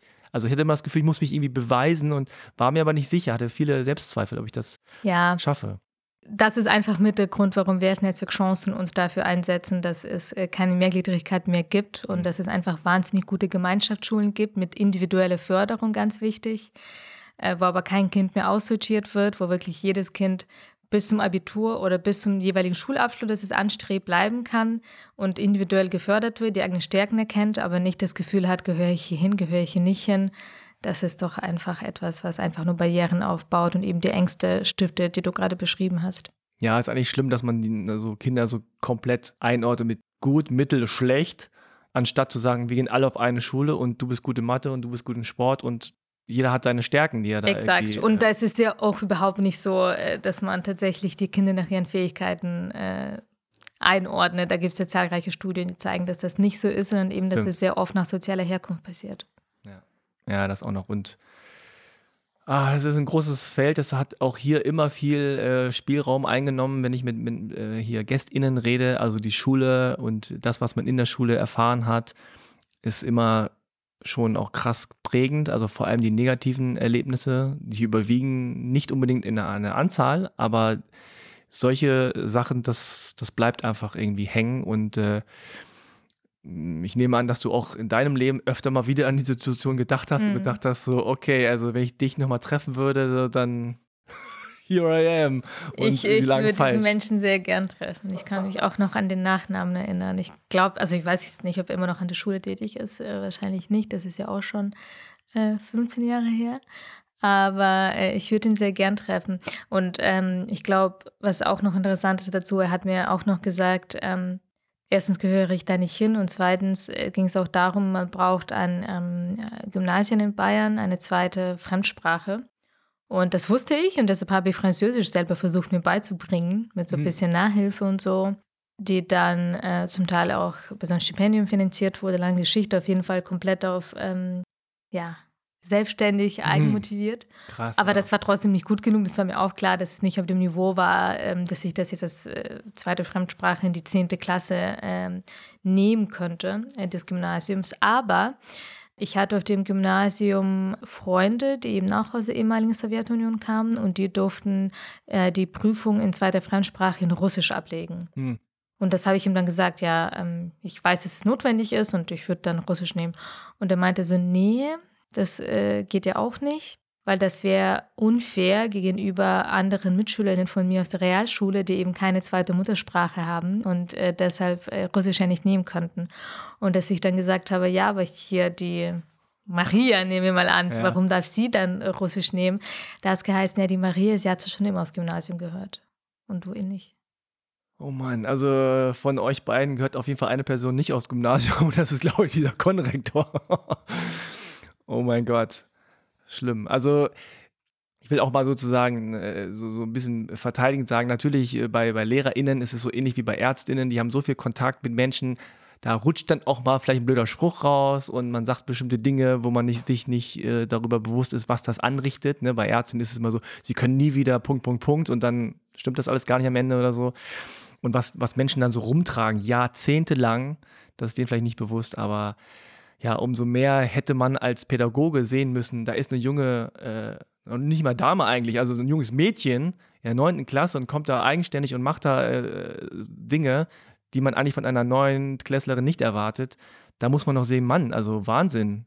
Äh, das muss man fördern. Das, muss, das, das alleine ist doch schon etwas, was besonders ist. Ja, aber ich glaube, hier ist eben genau das Problem, dass sowas von einem einzelnen Lehrer oder einer einzelnen Lehrerin abhängt. Und mhm. wenn wir das System ändern und sagen, es geht einfach jedes Kind auf eine Schule, wo es bis zum Abitur bleiben kann, wenn es die Leistungen bringt natürlich und das auch möchte, dann hängt es nicht von einer einzelnen Lehrerin ab oder von einer einzelnen Lehrkraft. Ähm, und äh, also ich glaube, so selbstbewusst kann ich sein. Äh, ich habe ja dann einen Masterabschluss mit ähm, Auszeichnung geschafft. Ich hätte das Abitur schon noch geschafft. Ja. Aber du hast, also du hast kein Abitur gemacht? Dann, ich habe kein Abitur. Ach, ehrlich? Also ich glaube, streng genommen, dadurch, dass ich einen Masterabschluss habe ja mittlerweile aus England und ein Master aus England ist auch in Deutschland zum Glück ein Master, hm ich glaube, dass ich dadurch irgendwie rückwirkend das Abitur habe. Also nicht rückwirkend, aber ich glaube, dass dieser Masterabschluss, dass ich das diesen Masterabschluss ist höher habe, als sozusagen das Abitur. Äh, genau, also ich könnte mich jetzt äh, einschreiben naja. an der Universität hier. Ja, oft so. wird ja immer nur der höchste Abschluss gefragt und dann ist es halt der Masterabschluss. Ja, also ich glaube, dass, da gibt es irgendwie, ich glaube, dass ja, man theoretisch okay. sagen kann, dass ich jetzt das Abitur habe. Aber, aber streng genommen habe ich es nicht. Aber du warst auf dem Gymnasium, hast du doch gesagt. Ich gerade. war nie auf einem Gymnasium. Ach so. Nein, ich habe ähm, diese Realschule zu Ende gemacht, äh, war dann Schulbeste und bin dann ähm, nach München gezogen äh, nach der Realschule und habe äh, eine Ausbildung gemacht zur Fremdsprachenkorrespondentin. Hm. Welche Fremdsprachen? Englisch und Spanisch. Ah, okay. Genau. Und dann unter demselben Dach war auch eine Fachakademie und dann habe ich dort Übersetzen und Dolmetschen studiert.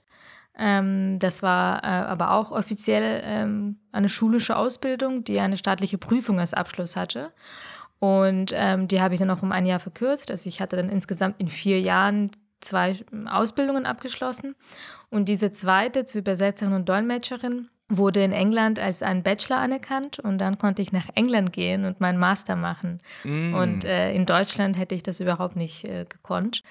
Und dann äh, habe ich eben diesen Master in England gemacht. Und, in London oder? In Nordengland, Preston okay. heißt die Stadt. Und ja, ein äh, Master aus England ist zum Glück in Deutschland auch ein Master. Ah, interessant. Aber es war ein ganz, ganz beschwerlicher Weg mit sehr viel Kampfgeist, mit sehr vielen Rückschlägen, mit sehr vielen Momenten, die das beinahe bedeuten, bedeutet hätten, dass ich es nicht schaffe oder nicht mache. Ich habe auch kein Auslands-BAföG bekommen zum Beispiel, obwohl meine Eltern von Hartz IV leben, mit der Begründung, dass sie mir schon eine schulische Ausbildung finanziert hätten. Oh.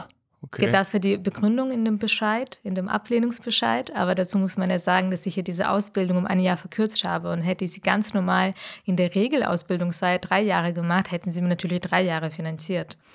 Äh, aber das hat alles gar keine Rolle gespielt. Äh, irgendwo in einem Gesetz oder sonst wo stand mm. drin, dass das so ist. Und dann, ähm, genau, ich hatte 0 Euro BAföG bekommen für das ähm, Auslandsstudium. Und da muss man auch ehrlich sein, ähm, hätte ich dieses Studium, diesen Studienabschluss nicht, äh, hätte ich die meisten meiner Jobs nicht bekommen, würde ich nicht so hohe Steuern zahlen jetzt. Und das kommt ja alles dem Staat zugute.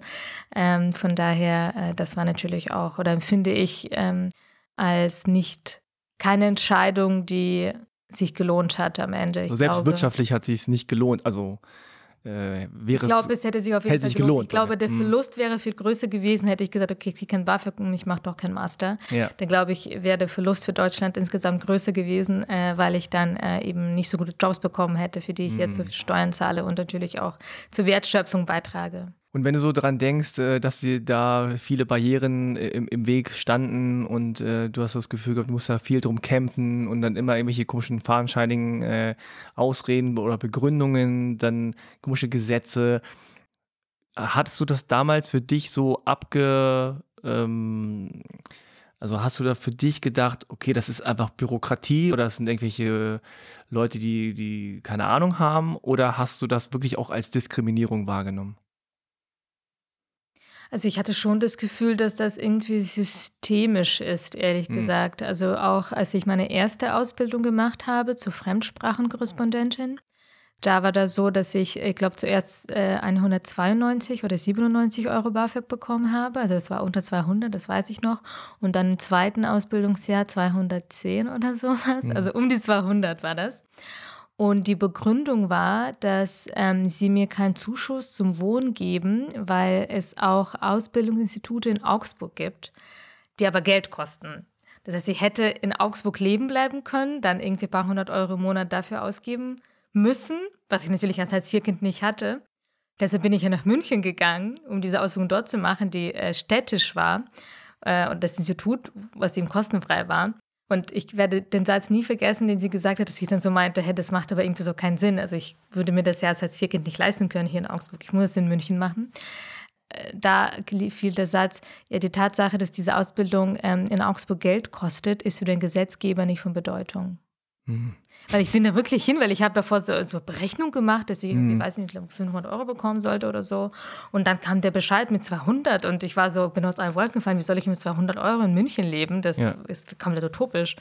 Und da bin ich wirklich hingegangen, weil ich mir dachte, das, das muss ein Fehler sein, das kann wirklich nicht sein. Das ist aber unlogisch, ne? So. Ja, weil ich mir dachte, ich bin doch als Vierkind. Also ich meine, viel, viel, also ich ja. glaube, äh, noch höhere Sätze bekommen nur noch ähm, Waisenkinder. Von daher war ich da wirklich so, also das, das muss ein Fehler sein. Aber nee, das war kein Fehler. Hm. Ja, daran kann man tatsächlich verzweifeln an diesen bürokratischen Dingen. Aber du hast es anscheinend jetzt nicht auf deine Person bezogen. Du hast jetzt nicht gesagt, aha, Rassismus, Diskriminierung an, an meiner Person, sondern du hast gesagt, das System ist irgendwie faul. Irgendwie, also vielleicht spricht da schon da aus dir sozusagen so, so ein Weitblick, dass du gesehen hast, okay, das ist nicht jetzt nicht nur meinetwegen oder das ist, weil ich diesen Namen trage oder diese Herkunft habe, sondern das macht so gar keinen Sinn. Das ist anscheinend irgendwie im System.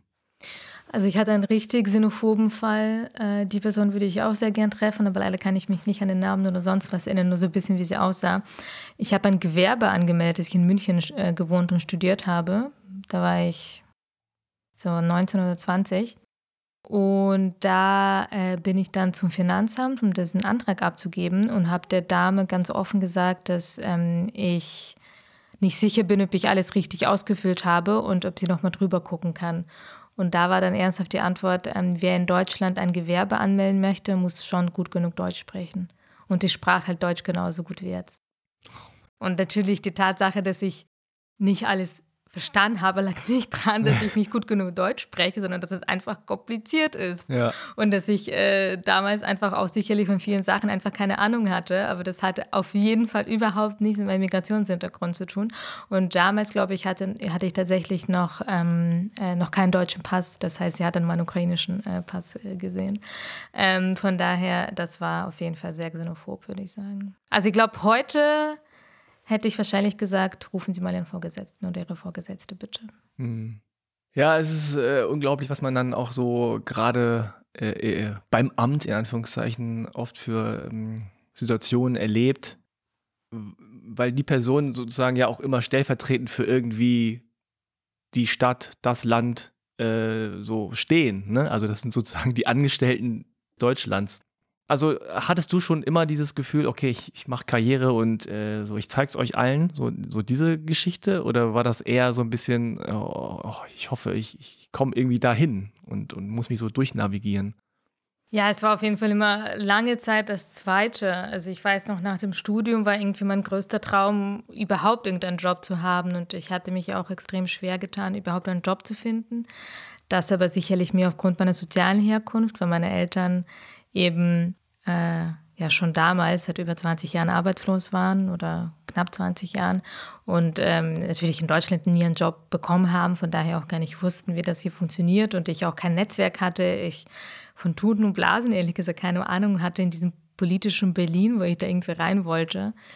Und insofern, das war überhaupt nicht so, dass ich dachte, oh, ich mache jetzt Karriere, überhaupt nicht. Also ich glaube, mhm. heutzutage bin ich schon relativ ehrgeizig und möchte auch vorankommen, möchte vor allen Dingen auch politisch in diesem Land was bewegen, möchte dafür kämpfen, dass wesentlich mehr Menschen den sozialen Aufstieg schaffen können, mit und ohne Migrationshintergrund. Aber damals überhaupt nicht. Damals war es wirklich erstmal so eins nach dem anderen. Ich will einen Hochschulabschluss und dann, ich will irgendeinen Vollzeitjob, bitte. Mhm. Und das war schon schlimm genug oder schwer genug, einen Vollzeitjob zu finden. Ich glaube, um das ehrlich zu sagen, dass es 2021 jetzt einfacher wäre. Das ist jetzt neun Jahre her bei mir. Und ähm, ich glaube, dass der Fachkräftemangel gerade jungen Menschen enorm in die Hände spielt. Also ich bekomme jetzt von sehr, sehr vielen Unternehmen und ArbeitgeberInnen mit, dass sie Händering suchen. Und damals war das aber nicht so. Mhm. Und äh, damals äh, gab es gerade im politischen Bereich wesentlich mehr äh, BewerberInnen da und wahrscheinlich auch weniger Stellen. Äh, von daher war das unglaublich schwierig. Mhm. Und wie hast du so deine Beziehung zu deinen Eltern ähm, im Laufe dieser Jahre empfunden? Also du hast ja jetzt gesagt, wenn ich das richtig verstanden habe, dass sie nie einen Job in Deutschland gefunden haben. Also mhm. Also sind bis heute arbeitslos ja. und leben von Hartz IV. Und äh, du musstest dich ja dann auch da, weil es finanziell wahrscheinlich nicht anders möglich war, äh, selber durchschlagen, selber finanzieren und jobben und äh, wie Möglichkeiten finden, wie man günstig irgendwas macht. Mhm. Deine Eltern konnten dir und, und, können dir bis heute wahrscheinlich nicht irgendwie groß äh, zur Seite stehen oder, oder beraten. Und also wie hast du da diese Beziehung erlebt? Hast du dann irgendwann gedacht, so, Mensch, jetzt müsst ihr doch mal irgendwas machen? Oder haben die gesagt, so, ach, du träumst zu, zu hoch oder zu viel, mach doch was Kleineres? Oder also wie, wie war da so diese Beziehung? Weil ich mir vorstellen kann, dass es da auch Spannungen gibt, weil die Welten ja so komplett unterschiedlich sind. Also ich glaube, als ich noch bei Ihnen gewohnt habe, eben zwischen 11 und 17, habe ich schon irgendwie öfter gesagt, hey, guck doch mal, dass ihr einen Job findet, dass ihr besser Deutsch lernt. Hm, weil ich es mir für sie gewünscht habe, aber sicherlich auch für mich, Eltern zu haben, die, die einen Job haben, die mir vielleicht auch ein bisschen mehr bieten können, die aber auch sozial integriert und glücklicher sind. Aber seitdem ich mit 17 ausgezogen bin, habe ich es ehrlich gesagt aufgegeben. Also das ist einfach ein Punkt, der irgendwann so ausgeklammert wurde in unserer Beziehung. Und mittlerweile ist es so, also wir telefonieren einmal die Woche. Ich äh, lebe ja in Berlin und sie in Augsburg. Aber es ist... Ähm, natürlich so, dass wir in verschiedenen Welten leben, das ist auch klar. Also ich verdiene gut. Ich glaube, das überrascht jetzt keinen. Ich bin Unternehmensberaterin, man wird ordentlich bezahlt. Ich ähm, kann mir natürlich was leisten. Ich lebe eben in Berlin. Ich habe eine eigene Organisation gegründet. Ich gebe Interviews. Ich bin politisch, jetzt nicht parteiisch, aber politisch aktiv mit Netzwerkchancen. Und sie leben ein relativ ghettoisiertes Leben. Sie gucken nur russisches Fernsehen, sie partizipieren nicht im gesellschaftlichen Leben in Deutschland, ähm, haben nur russischsprachige Freunde. Sie gehen meistens nur in russischen Läden einkaufen. Ähm, von daher ist das einfach ein komplett anderes Leben. Hm. Und ähm, verstehst du, warum sie dennoch in Deutschland bleiben wollen? Oder gibt es die Möglichkeit, äh, in die Ukraine zu gehen? Oder hat man das mal überlegt? Oder sind die öfter dann auch mal da? Nee, also die sind, hm. meine Mutter war noch kein einziges Mal da hm. in den äh, 20 Jahren. Das ist eigentlich richtig krass. Aber du warst da schon mal wieder? Oder? Ich war ein, zwei, dreimal, ja. Das letzte Mal aber 2010. Das war auch schon sehr lange her. Wie gesagt, ich habe leider gar keinen Bezug mehr zu diesem Land. Ich glaube nicht, dass sie zurückgehen wollen. Ich glaube, sie haben sich so arrangiert jetzt hm. und haben so ihr Leben. Ja. Hm. Und äh, wir hatten ja vorhin äh, bei dem Vorstellungsgespräch gesehen, dass du vor fünf Jahren dein Netzwerk Chancen äh, gegründet hast, was ja nochmal so ein Ding ist, das musst du nicht machen. Du hast einen Job, ne, der ist gut bezahlt. Also sprich, äh, Stichwort äh, Zeit ist ja auch immer so ein Faktor in der heutigen äh, Welt aber du hast irgendwie deine Erfahrung, also so höre ich es jetzt auch raus, ne, aus, aus deiner Biografie. Du hast ja gesagt, dass das ähm, hat jetzt für mich geklappt, das ist super, also für mich. aber äh, das reicht mir nicht. Oder, oder wie war da deine Motivation, dass da ja noch ähm, so eine, ja, so eine Organisation zu gründen, was ja auch nicht nur so mal nebenbei gemacht wird, zack, fertig, sondern sehr viel Arbeit und viel Zeit. Ich habe ein Buch gelesen, äh, das heißt Du bleibst, was du bist. Hm. Kann ich sehr empfehlen, von Marco Maurer. Marco kommt lustigerweise auch aus Augsburg wie ich, das ist aber ein kompletter Zufall. Und ähm, er ist Arbeiterkind und beschreibt in dem Buch, wie unglaublich schwer das ist, heutzutage sozial aufzusteigen in Deutschland. Und ich habe mir auf jeder Seite gedacht, genau so habe ich es empfunden. Mir wurden so viele Steine in den Weg gelegt mit diesem fehlenden BAföG, mit diesem fehlenden Netzwerk, wo, wo, Leute ganz oft mir das Gefühl gegeben haben, dass ich da nicht hingehöre, gerade im politischen Bereich, wo ja wirklich Netzwerk alles ist, wo ein gewisses Auftreten alles ist, was du natürlich nicht mitbringst, wenn du aus einer Hartz-IV-Familie kommst. Und ähm, als ich es gelesen habe, war ich schon ein paar Jahre ehrenamtlich aktiv im Bereich der Außenpolitik. Damals bin ich aktiv geworden ehrenamtlich, weil ich dadurch natürlich mein Netzwerk aufgebaut habe. Ich hatte ja sonst keine andere Möglichkeit, irgendwie mehr ein Netzwerk zu schaffen, außer ehrenamtlich aktiv zu werden. Und ich wusste, dass ich nebenberuflich ehrenamtlich einfach die Kraft mitbringe und auch Sachen sehr gut aufstellen kann, professionell auch.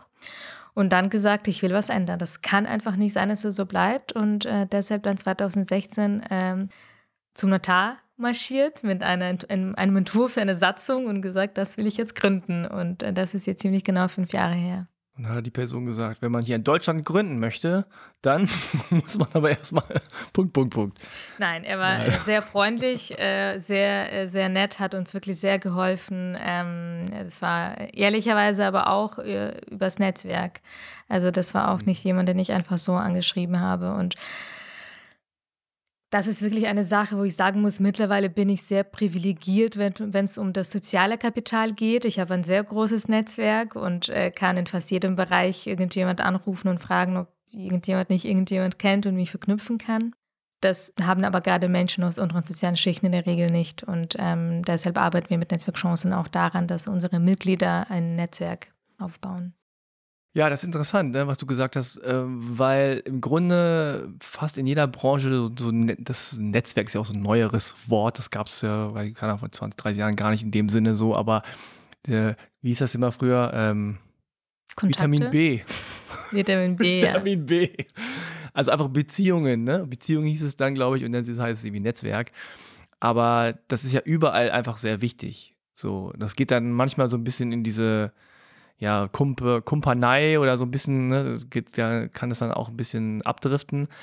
Aber eigentlich äh, ist es ja oft so, dass das so ein elitäres Ding ist. Ne? Also, dass man halt irgendwie das Gefühl hat, so, ja, jetzt bin ich hier irgendwie so drin in dem Kreis von Punkt, Punkt, Punkt und dann äh, habe ich Vorteile und die anderen nicht. Aber das ist ja genau das, was, was du, und das ist, glaube ich, was, was besonders ist, dann gesagt hast, ah, ich habe das jetzt, ich habe mir das aufgebaut und das ist so wichtig und das sollten alle haben oder alle sollten diesen Zugang haben. So und äh, das heißt, äh, so, dass es nicht, du beanspruchst das nicht nur für dich und dann ist gut, sondern sagst, hier, es sollte offen bleiben, so damit jeder Chancen hat, weil das ist einfach wichtig und die Sache ist jetzt so bei diesen so bei so Organisationen und so ist es ja oft so, dass einfach die dann äh, vielleicht auch Förderung erhalten oder da reinkommen in so Programme, äh, die davon wissen. Ne? Und das sind dann auch wieder Leute, die eigentlich sozusagen schon ein Netzwerk haben oder schon irgendwie gut informiert sind oder aus Akademikerfamilien kommen oder so. Also wenn ich dann an mich denke, so, meine Eltern wussten gar nicht, dass es irgendwelche Förderprogramme gibt. Also und äh, dann heißt es meinetwegen Förderprogramm Integration Plus oder so. Und dann sind da aber auch nur welche drin, die im Grunde eigentlich gar nicht mehr gefördert werden müssen. so, ja. Also wie, wie, wie schafft ihr da so diese Diskrepanz aufzulösen? Ja, das geht ganz einfach, indem wir unfassbar niedrigschwellig sind. Hm. Indem auch so ein Frank, der vielleicht ja. einen Podcast gehört hat, halbe Kartoffel, und äh, sich gedacht hat, ich würde gerne mitmachen, ich möchte mein Netzwerk ausbauen, ich möchte den Workshops mitmachen, die Netzwerkchancen bietet. Wir bieten da an alles mögliche, Rhetorik, Networking, Karriereplanung, ähm, selbstbewusst auftreten, eigene Stärken erkennen, aber auch Excel und solche Sachen. Wir bieten Mentoring, Einzelcoachings und viel, viel tolle Sachen, absolut kostenfrei. Jedenfalls, der junge Frank sagt dann, ich will mitmachen, geht auf unsere Homepage, findet ein Formular, das er in ungefähr fünf Minuten maximal, wahrscheinlich schneller, zwei, drei Minuten ausfüllen kann. Ich bin kann. schneller, ich bin schneller. Du bist schneller, okay. Frank macht es in zwei Minuten, äh, wo er nichts hochladen muss, äh, kein Lebenslauf, gar nichts, wo er einfach nur kurz äh, einfach sagt, äh, wie er heißt, seine E-Mail-Adresse angibt, kurz ein bisschen was zur Ausbildung, damit wir einfach äh, verstehen, was, wer bei uns Mitglied ist. Und in zwei bis drei Sätzen, was seine Motivation schreibt und seine sozialen Herkunft. Und wenn da was Sinnvolles drin steht, nicht irgendwie ein Strich oder bla bla bla. bla bla bla. Du, es, gibt, es gibt alles. Es gibt alles. Äh, Habe schon alles gelesen. Es gibt wirklich Leute, die einen Strich machen einfach. ähm, und wenn auch das Geburtsjahr sinnvoll ist, weil wir haben irgendwann gesagt, dass wir äh, praktisch unser Netzwerk sich an junge Menschen zwischen 18 und 39 richtet weil irgendwo muss wir eine Grenze ziehen, weil ja. unser Angebot einfach doch noch an relativ junge Leute gerichtet sein soll, die noch relativ am Anfang ihrer Karriere sind. Jedenfalls, wenn das Geburtsjahr stimmt, dann nicht. Ist doch schon ganz schön schwer jetzt hier. XXX steht bei Motivation, dann bist du Mitglied. Mhm. Und das ist verdammt einfach und verdammt niedrigschwellig. Und so haben wir erreicht, dass wir Mitglieder haben, die ehrlicherweise genau solche Leute sind wie du und ich, äh, die schon ein Netzwerk haben. Wir haben bei uns McKinsey und BCG-BeraterInnen, äh, die äh, natürlich aus unteren sozialen Schichten kommen, aber sie hochgearbeitet haben. Aber genauso haben wir junge Menschen, die noch versuchen, irgendwie ihr, ihr Abi nachzumachen und davon träumen, irgendwo mit Anfang 30 ein Studium zu beginnen. Wir haben junge Menschen, die am Anfang ihrer Karriere sind. Wir haben junge Menschen, die ihre Ausbildung machen. Aber das, was sie wirklich verbindet, ist die soziale Herkunft. Und äh, das ist wirklich sehr faszinierend zu sehen, wie viel man dann doch gemeinsam hat, wenn man wirklich dieses verbindende Element hat. Also wenn du sagst soziale Herkunft, dann ist das vor allem so quasi sozioökonomisch ja? Genau, also das mhm. ist natürlich ganz schwer zu definieren, das ist mhm. auch klar. Und du musst bei uns auch nicht irgendwie äh, irgendwelche Nachweise. Einkommensnachweise mhm. der Eltern äh, einreichen oder Bildungsabschlüsse. Das ist schon Vertrauensbasis. Wir gehen mal davon aus, dass äh, uns niemand anlügt. Mm, und da ist es so, äh, wir sagen, dass äh, wir ein Netzwerk sind für junge Menschen, die aus nicht akademischen und oder finanzschwachen Familien kommen. Hm. Weil es natürlich insbesondere auch äh, Menschen gibt, deren Eltern Migrationshintergrund haben, die vielleicht irgendwo im Ausland einen Hochschulabschluss erworben haben, dann aber hierher gekommen sind, nie in einem Job arbeiten konnten und dann trotzdem die Kinder in relativer Armut aufgewachsen sind oder in sehr einfachen Verhältnissen. Und diese junge Menschen nehmen wir auch auf. Am Ende ist es aber so, dass es jeder für sich selber ähm, definieren muss. Also ich habe auch schon öfter junge Menschen getroffen, die deren Eltern nicht studiert haben, die aber sagen, hey, mein Vater ist Elektriker, hat irgendwann einen Betrieb mit 30 Mitarbeitenden. Ich bin in einem großen Haus aufgewachsen. Ich hatte alle Möglichkeiten, wurde fürs Gymnasium ähm, empfohlen und ähm, empfinde das gar nicht so, dass ich irgendwie soziale Aufsteigerin bin. Das ist auch natürlich komplett in Ordnung. Und genauso gibt es Menschen, die sagen, meine Mutter ist Akademikerin, äh, hat, hat, ist, hat aber alleine drei Kinder äh, großgezogen. Wir haben immer in totaler Armut äh, gelebt äh, und so weiter. Das heißt, wir ziehen da keine komplett starken Grenzen. Hm, okay. Und jetzt habt ihr ja in den fünf Jahren schon so einige äh, junge Menschen irgendwie vorangebracht. Mhm. Und äh, ich, ich, meine, hinter dem Mikro auch ein Lächeln zu sehen bei dir. Also, das ist natürlich auch was, was ähm, vielleicht noch eine andere Art von Befriedigung, Genugtuung, Zufriedenheit äh, gibt als jetzt so der normale Job. Ähm, aber wie ist da dein Gefühl dazu? Also hast, klopfst du dir manchmal selber auf die Schulter und sagst so, ah, cool gemacht oder kannst das alles noch nicht fassen oder denkst du so, nee, das reicht noch nicht, weiter, weiter, weiter. Also wie ist so da dein Gefühl da? Es reicht überhaupt nicht. Also wir haben jetzt ungefähr 1100 Mitglieder. Ja. Es gibt Millionen hm. von potenziellen Mitgliedern in Deutschland. Ich denke ähm, generell, worum es mir geht, dass es uns irgendwann nicht mehr braucht dass wir ein System haben, äh, gerade ein Bildungssystem, das jedes Kind auffängt, dass es jedem Kind ermöglicht, die eigenen Stärken zu erkennen, die eigenen Talente zu entfalten und auch den Beruf zu ergreifen, der zu diesen Talenten und Stärken passt. Wir setzen uns ja neben der Abschaffung der Mehrgliedrigkeit und der ähm, individuellen Förderung ähm, auf jeden Fall auch dafür ein, dass es ähm, ordentliche Berufsberatung gibt.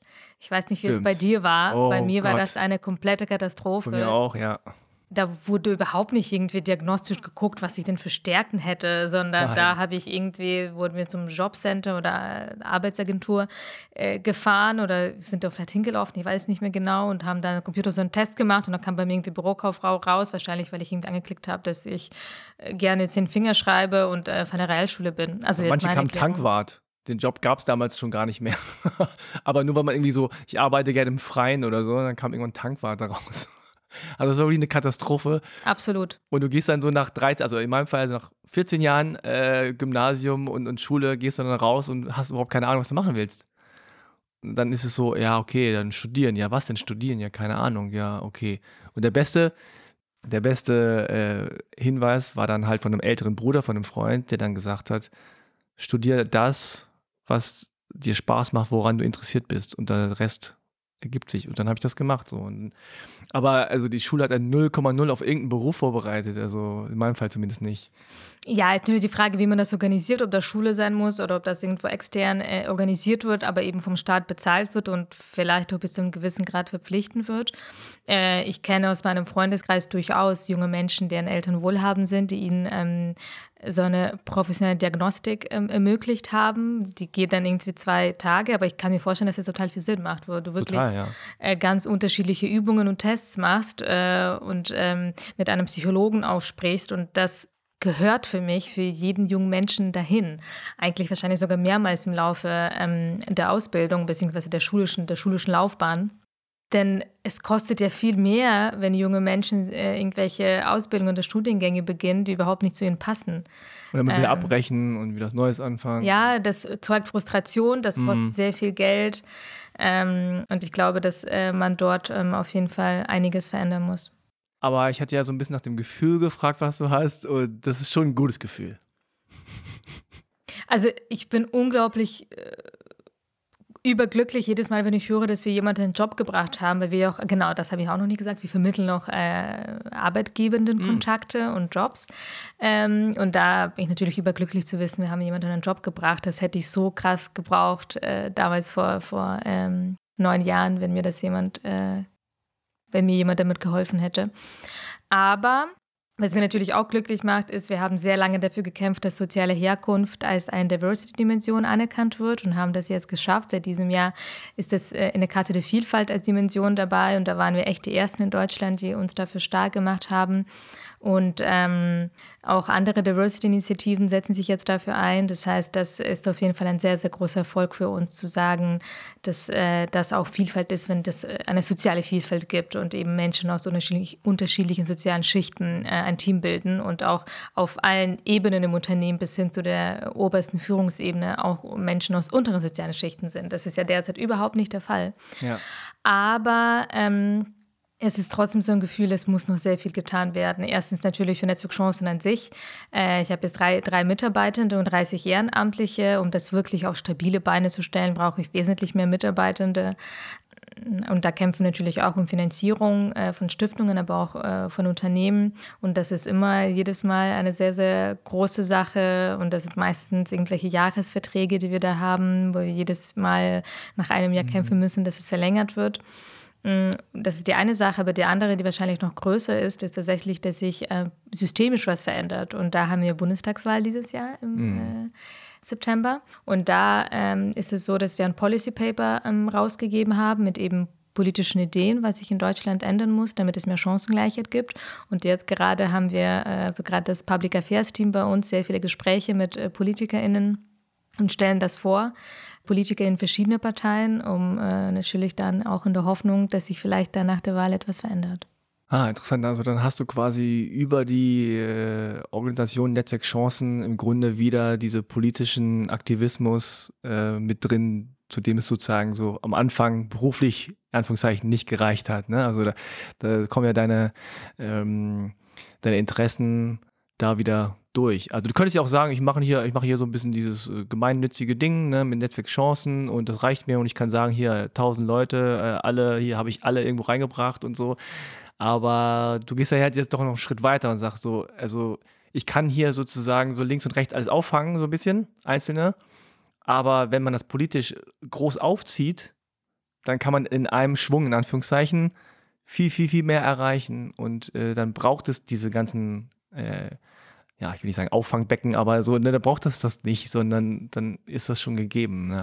Also ich glaube, es ist beides notwendig. Ich mhm. äh, sage zwar immer oder wir sagen immer, dass wir für Chancengleichheit kämpfen, aber ich glaube, wir sind schon äh, RealistInnen genug, um zu wissen, dass es die absolute Chancengleichheit nie geben wird. Das ist schon auf jeden Fall eine Utopie, das ist uns auch klar. Aber ich wünsche mir natürlich, dass wir dem wesentlich näher kommen, als das jetzt ist. Äh, und äh, derzeit sind wir davon meilenweit entfernt. Von daher, das ist auf jeden Fall etwas, was sich ändern muss, weil wir es nie schaffen werden, wahrscheinlich als Netzwerk Chancen, dass wir ähm, jeden jungen Menschen, der aus ja, äh, oder die aus unteren sozialen Schichten kommt, erreichen. Und da wäre es notwendig, ein System zu haben, das tatsächlich äh, jeden jungen Menschen auffängt und dafür sorgt, dass sie sich ja sehr gut entwickeln und ihren Weg gehen können. Hm. Man sieht ja auch, dass, glaube ich, Deutschland im internationalen Vergleich da relativ schlecht abschneidet, was den sozialen Aufstieg angeht. Und äh, das muss ja nicht so sein. Also äh, tatsächlich kann man da, glaube ich, viel politisch äh, noch machen, dass sich das auf jeden Fall bessert. Auf jeden Fall. Ja, gut, also bin ich gespannt. Ähm, erstmal, was auch im September rauskommt, ob das dann äh, für euch was bringt. Und gerade äh, im Hinblick auf Schule und, und Bildung und so kann man in Deutschland, glaube ich, sehr, sehr viel noch machen. Da bin ich auch immer sehr unzufrieden, auch wenn ich da jetzt politisch nicht so aktiv bin wie du. Aber also da, da gibt es, glaube ich, vieles noch, was da zu verbessern wäre. Hat man jetzt, jetzt auch wieder gesehen in der Corona-Krise, so Stichwort Digitalisierung ist auch eine Katastrophe. Aber ja, bleibt auf jeden Fall spannend. Ich glaube, dass du da und dass ihr da auch wahrscheinlich sehr, sehr viel noch ähm, erreichen könnt in den nächsten Jahren. Und dann bedanke ich mich auf jeden Fall erstmal, dass du hier warst. Vielleicht kannst du nochmal zum Schluss sagen, wo die Leute hingehen sollen, äh, um, wenn sie daran interessiert sind. Also entweder an deiner Person, aber auch äh, jetzt im Hinblick auf Netzwerkchancen. Ja, gerne einfach auf unserer Seite netzwerk-chancen.de und wenn ihr ähm, euch für das Netzwerk interessiert, also eben äh, soziale AufsteigerInnen zwischen 18 und 39 seid, dann gerne netzwerk-chancen.de slash Aufsteiger. Da ist dann direkt das Formular, was ihr ausfüllen könnt. Und ähm, ja, ich bin auf LinkedIn auf jeden Fall sehr aktiv. Ähm, das ist für mich auf jeden Fall die ähm, ja, soziale Plattform, wo ich am aktivsten bin und am meisten Zeit verbringe. Von daher followt äh, mir da gerne und ähm, ja, lasst uns in Kontakt bleiben. Okay, cool. Alles klar, dann vielen, vielen Dank und alles Gute. Danke, Frank. Bin sehr gespannt auf die Folge. Ja, bis dann. Tschüss. Tschüss. So, das war mein Gespräch mit Natalia. Ich hoffe, es hat euch gefallen und ihr konntet etwas daraus mitnehmen. Checkt auf jeden Fall ihre Seite auf LinkedIn und empfehlt Netzwerkchancen aus. Website steht auch in den Show Notes. In eigener Sache noch, ich begebe mich in eine kleine Sommerpause, aber in der nächsten Folge gibt es trotzdem für euch ein Gespräch zu hören, wenn auch etwas anders. Es ist eine besondere Unterhaltung, denn ich habe die Möglichkeit, ein Live-QA zu machen, und zwar mit dem Oscar-nominierten Regisseur Lee Isaac Chong. Sein Film Minari ist jetzt in den Kinos und wir sprechen nach der Premiere live über Zoom. Das gibt es also dann nächstes Mal zu hören, als Bonus sozusagen, ist allerdings auf Englisch. Die nächste reguläre Episode gibt es dann Mitte August. Danke an LinkedIn für die super Kooperation. Ich wünsche euch eine gute Zeit. Passt auf euch auf. Tschüss.